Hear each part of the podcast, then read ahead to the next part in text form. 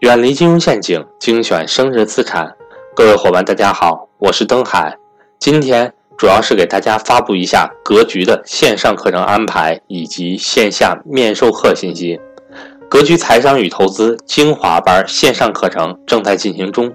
如果您接触格局的音频分享已经有段时间，同时也想跟着赵正宝老师系统的学习财商知识，欢迎您和我联系，详细的了解课程的内容。与此同时，十一月三十日至十二月一日。格局在广州有安排专门针对正式学员的投资理财面授课，如果您本人身处广深地区，也欢迎您和我联系参加这次面授课。我的手机和微信为幺三八幺零三二六四四二，我在这里期待您的加入。很多格局的学员呢，啊，经常会问一些生涯规划方面的问题。比如说，很多人就会问老师，我不知道我喜欢干什么。那我问他，那你现在手边做的事情你喜欢吗？他说不喜欢。这样的经历比较多。那你喜欢做什么？知道吗？不知道。啊，很多人其实都处于这种状态。我觉得呢，我们在工作当中其实有一个参照，就是说要选对符合你价值观的事业。怎么理解呢？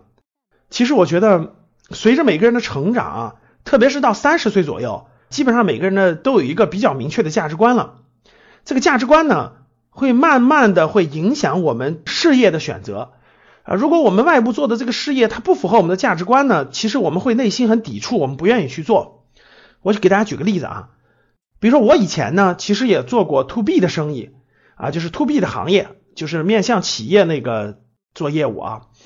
那 to B 的行业呢，它就需要你去请客啦、吃饭啦，对吧？应酬啦、喝酒啦，你要让客户满意嘛，所以你要这个整个这个单位当中，从小领导到大领导是吧？呃，都要做沟通。所以这种生意呢，我做的就很累啊，我自己就做的很累。我觉得就是要把客户照顾好，对吧？把客户服务好，让客户觉得对你很满意，然后才可能买你的产品或买你的服务，对不对？所以呢，我做这方面我就做的不好，因为我可能是跟我的价值观有关。然后呢，我不太愿意去陪别人去吃饭呐、喝酒啊，或等等等等的。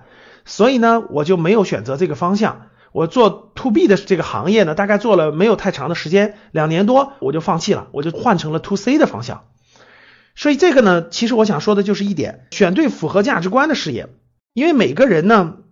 由于他成长经历、他的家庭环境、他读的书，每个人的价值观是不太一样的啊。如果你做的事情跟你的价值观是完全违背的啊，甚至是扭曲的，我觉得你会很痛苦啊。这个痛苦，我觉得是内心的一种煎熬和挣扎。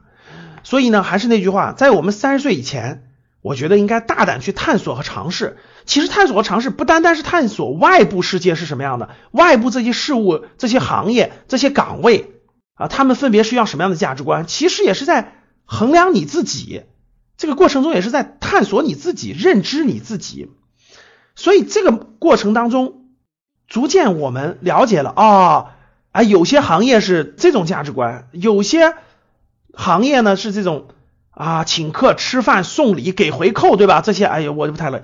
有的行业呢，比如说我为什么走上了教育行业啊？因为教育行业相对比较简单，我在新东方工作过一段时间。